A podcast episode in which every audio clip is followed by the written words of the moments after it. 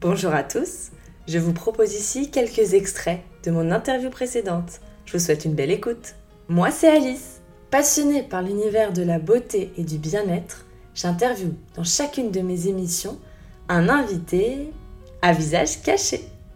Et vous, chers auditeurs, vous n'avez alors que sa voix pour l'imaginer. Quelles études tu as faites euh, ensuite en grandissant? Écoute, moi j'ai fait un. Alors déjà j'ai fait un bac STG, donc c'était un bac qui était déjà, euh, on va dire plutôt axé communication. C'était STG communication. J'ai pas fait un bac général. Mhm. Euh, et après de ça, je me suis, euh, je me suis, ouais, je suis allée vers la communication et la publicité. J'ai passé un BTS. À la base, je voulais faire de l'art. Enfin, je voulais faire de la, oui, de la, la communication visuelle. Je voulais faire de la tout ce qui était dans la pub, mais au niveau artistique. Et en fait, c'est pas un milieu qui m'a plu pas du tout mhm. déjà dans, dans le BTS. Et en fait, après ce BTS, j'ai fait un an de maquillage, de d'études, entre guillemets, de formation make-up. Mmh. Et, euh, et, voilà, je me suis arrêtée là puisque j'ai bossé juste après. D'accord. Oui, mais donc, euh, tu as, un peu... Euh, tu es allée vers un métier passion finalement avec le maquillage. Complètement, complètement. Bah, en fait, je sais pas si je pensais que ça deviendrait mon métier, mais euh, tu sais, après mes deux ans de BTS où j'en pouvais déjà plus, j'avais même pas envie d'aller au bout de ce, ce diplôme. Ah euh, on va dire que ma maman m'a dit, bah écoute, ok, je suis ok pour que tu arrêtes là, mais euh, mais tu peux quand même essayer de faire du make-up, ça te plaît, et on verra après si je pourrais en vivre ou pas, parce que c'est c'est un milieu qui est très très compliqué quand même le make-up pour en faire son mhm. métier. Finalement, tu as lancé euh, d'abord ton blog Easy Blush en 2014. Quelle était ton ambition à ce moment-là? Moi, j'avais envie de partager toutes mes astuces, tous mes conseils de beauté, de maquillage, etc. Et euh, là où, enfin, des blogs, j'en ai eu depuis. Euh, j'en ai eu beaucoup quand j'étais jeune, mais des blogs qui n'ont jamais fonctionné, parce que je mettais un article ou deux et après je les fermais, tu vois, je sais pas, ça marchait pas. Euh, mais ce blog-là, en fait, mon avantage, c'est que j'étais vraiment maquilleuse, c'était mon métier, donc je sentais une mmh. sorte de légitimité à pouvoir mhm. en parler.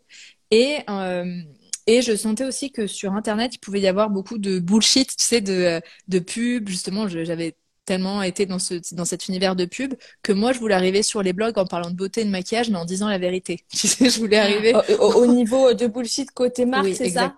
Exactement. Ouais, de marque et chanter parfois. Alors, je pense que l'influence n'était pas encore très développée, donc je suis pas sûre que les influenceurs étaient énormément euh, payés, on va dire, pour parler des marques.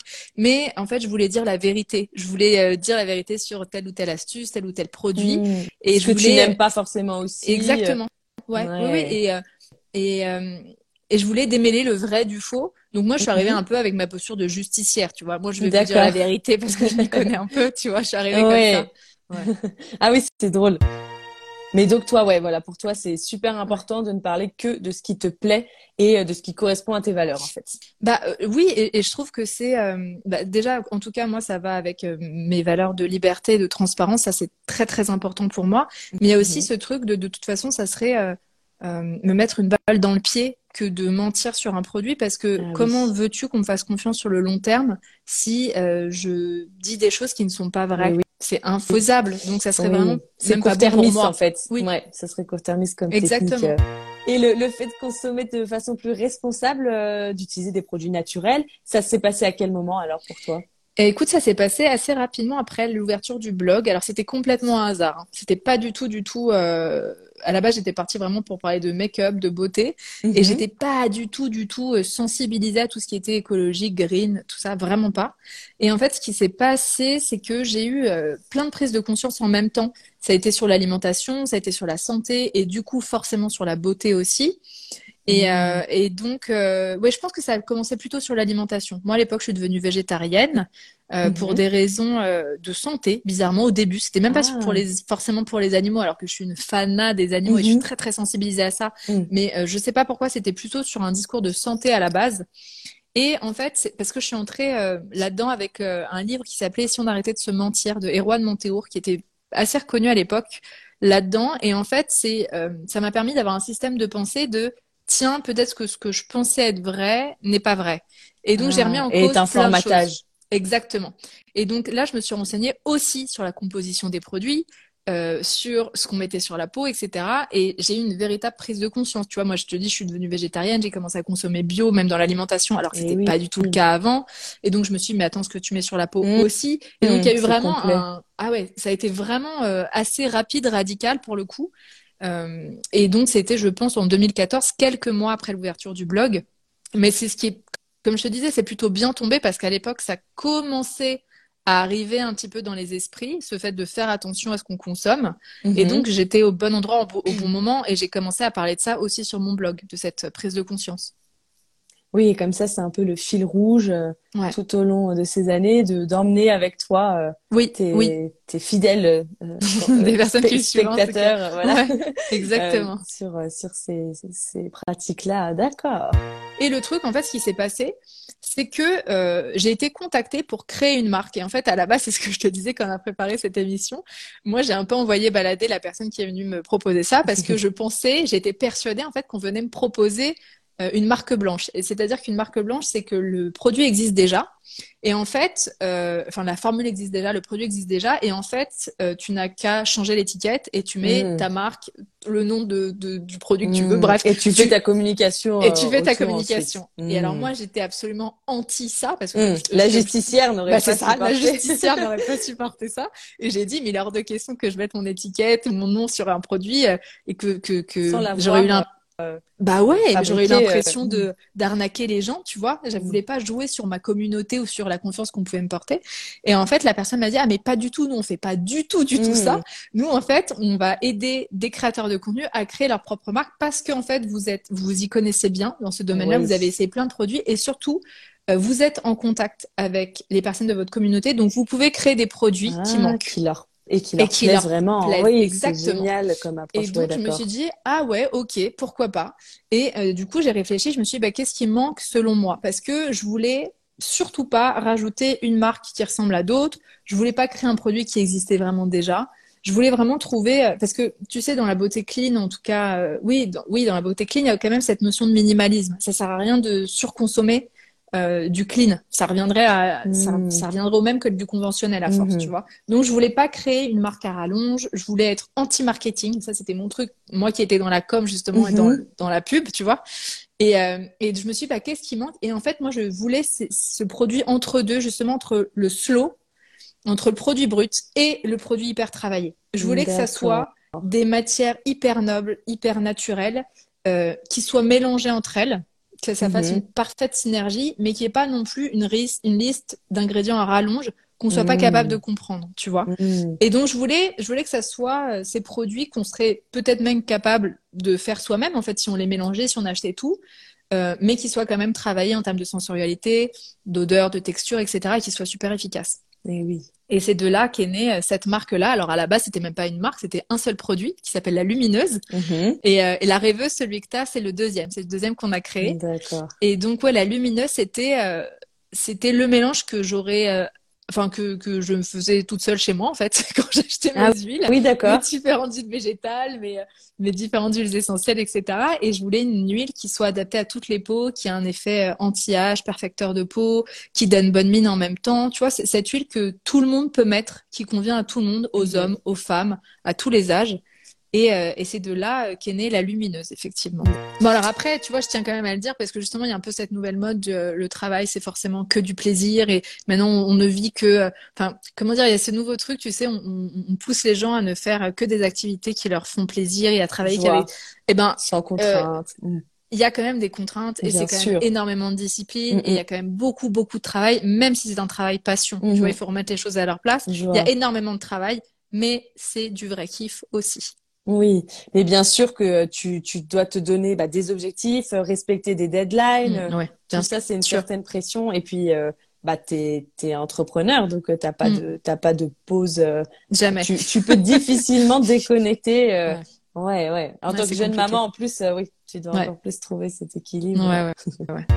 Neuf ans après la sortie de ton blog, finalement, tu, tu as donc de nombreuses cordes à ton arc, on l'a compris. Tu as développé toutes ces activités, gagné la confiance de nombreuses marques. Mais actuellement, là, tu sens que tu traverses une période un peu différente de remise en question. Tu peux nous dire sur quoi tu te questionnes? Je me suis vachement euh, questionnée sur les réseaux sociaux, tout court, en fait, euh, parce que, euh, en fait, moi, j'ai démarré il y a 9 ans, comme je te disais, c'était via un blog. Donc, j'écrivais, il y avait YouTube, mais qui n'est pas vraiment un réseau social, qui est plus une plateforme, en fait. Mhm. Euh, Instagram, je crois que c'était même pas là ou à peine quand j'ai commencé. Et euh, les stories, Instagram n'existait pas. Enfin bref, les réseaux sociaux n'étaient pas du tout, du tout ce qu'ils sont aujourd'hui. Mmh. Et, euh, et donc j'ai Mmh. vu, euh, j'ai vu tout ça évoluer. Et là, en fait, je, je- là, on arrive dans une, dans un, dans une période de frénésie. Mhm. De tout va trop vite. Il y a euh, 1000 réels à la seconde. Il y a 1000 inf- il y a 1000 infos à la seconde. Euh, moi, je trouve que, alors, j'ai un, j'ai un sentiment, enfin, je pense que j'ai une vision qui est un peu biaisée parce que je passe beaucoup de temps sur les réseaux sociaux. Forcément, c'est mon métier. Mhm. Mais il y a un truc où je me suis dit, mais là, on est en train, de- enfin, on est en train de passer notre vie devant les réseaux sociaux. Euh, les créateurs de contenu, on est en train de passer notre temps à batailler pour, euh, pour attirer l'attention ou pour avoir une visibilité avec Oui. les algorithmes. auprès Et en de fait- ta propre communauté, Oui. parce qu'en fait, pour expliquer, euh, même si euh, toi, tu es énormément suivi, quand tu postes quelque chose, l'algorithme ne va pas du tout le montrer à tous tes abonnés. Parce qu'il y a tellement d'autres choses à montrer. Bah, je crois que c'est monté, c'est montré à genre 5 ou 7% des personnes qui te suivent. L'algorithme fait ça et selon euh, les réactions des 5 ou 7% à qui c'est montré, ça va être montré à plus ou moins de personnes. Donc s'il y a plus de Mm. likes, s'il y a plus de commentaires, etc. Mais là, c'est très bien, merci d'a- d'avoir dit ça parce que là où c'est pervers, je trouve ce système, c'est que si je fais un contenu, on va dire, qui est juste doux, qui va être informatif et basta, il y a finalement peu de réactions. Il y a peut-être un like, euh, mais il n'y a pas forcément besoin de commentaires On ni quoi que prend ce soit. l'info et voilà. Exactement. Alors, si je- alors que si je fais un contenu qui est clivant, qui va être Qui choquant, crée du débat. qui va créer du Mmh. débat, là, d'un coup, il va y avoir plein de réactions et ça va être montré. Ah, Mais parfois, il n'y a pas besoin de créer du débat. Et parfois, tu sais, j'ai même vu des gens qui euh, vont faire une faute exprès, une faute d'orthographe exprès dans le titre. Comme ça, il va y avoir plein de commentaires en disant euh, non, là, c'est mal écrit. Mais c'est génial parce que ça crée des Ah réactions. ouais. Mais tu vois où est-ce que Oui, ça peut emmener ouais, du coup, ce ouais, genre de, ce Il genre y a une de problème? Oui, tout à fait. Est-ce que tu aurais une gaffe cosmétique à nous raconter pour qu'on se moque un peu? Est-ce que ça t'est déjà arrivé de mal utiliser un produit? Alors c'était non, alors c'est pas mal utiliser un produit, mais c'est plus une comment dire, c'est pas une gaffe, mais c'est une catastrophe capillaire qui m'a finalement emmenée vers la beauté clean, figure-toi. Ah. Oui, euh, j'étais euh, à l'époque donc je maquillais en télévision et, euh, et la présentatrice que je maquillais m'avait dit euh, écoute j'ai un super moi j'avais envie de changer de tête un petit peu j'avais envie de enfin j'avais envie de faire une nouvelle coupe de cheveux Mhm. et elle m'a dit bah, je vais te passer les, euh, les coordonnées de mon, mon coiffeur il est génial tu vas voir en plus il fait des relookings et tout donc moi j'y vais hyper contente hyper confiante Mhm. et écoute, Alice, non, mais quand je te dis que je, je suis ressortie de là, mais déprimée, mais Ah. c'est-à-dire que j'avais les cheveux assez longs et il me les a coupés au niveau des épaules. Et moi, j'ai les cheveux très, très volumineux. Ouais. Donc, ça faisait vraiment une sorte Casse. De, ah, de casse, mais de panneau de signalisation. Tu vois, le triangle. Et en plus de ça, il m'avait décoloré.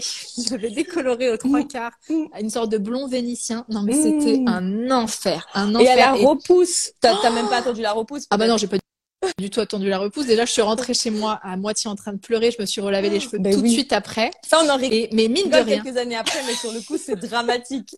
non mais vraiment, Mm, mm. c'était dramatique. C'était, mon Dieu. Et, euh, et, et en fait, mine de rien, comme j'ai dû me recolorer les cheveux beaucoup de fois après pour rattraper ça, c'est à cause, enfin, c'est grâce à ça que je me suis penchée sur tout ce qui était beauté plus naturelle, beauté plus clean, parce que je me suis dit que j'allais flinguer mes Et cheveux oui. à force de Mm. me recolorer les cheveux.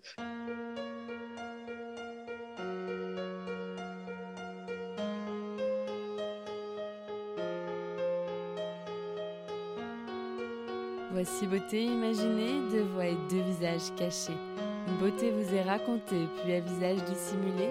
Sa beauté vous est dévoilée, photo postée, Instagrammée. Un indice révélé sur cet homme ou cette femme. Beauté imaginée, c'est mon compte Instagram, sans accent, un tiret.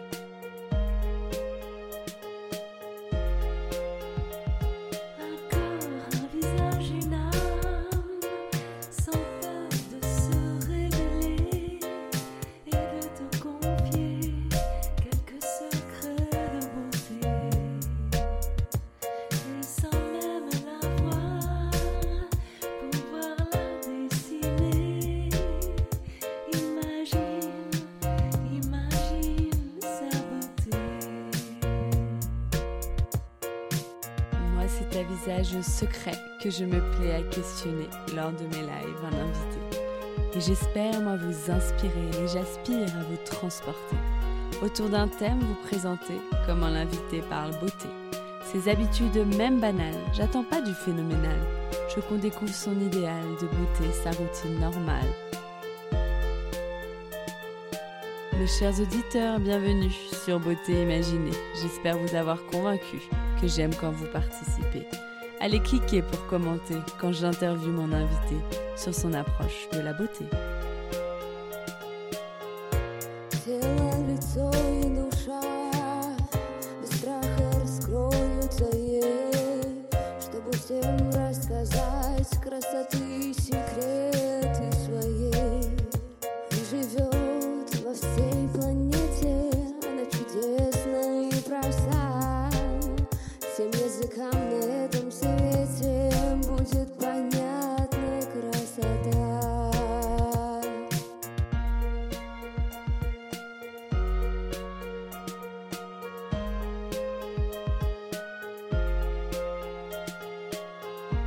Ma rubrique préférée, c'est Les auditeurs t'imaginent.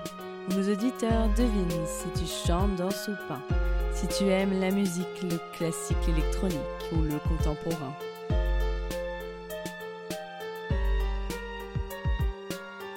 Mes auditeurs estiment si tu fais plus ou moins, que ton âge à ta voix et à ton expérience, à tes produits, tes choix, tes avis, tes exigences, partagés en transparence.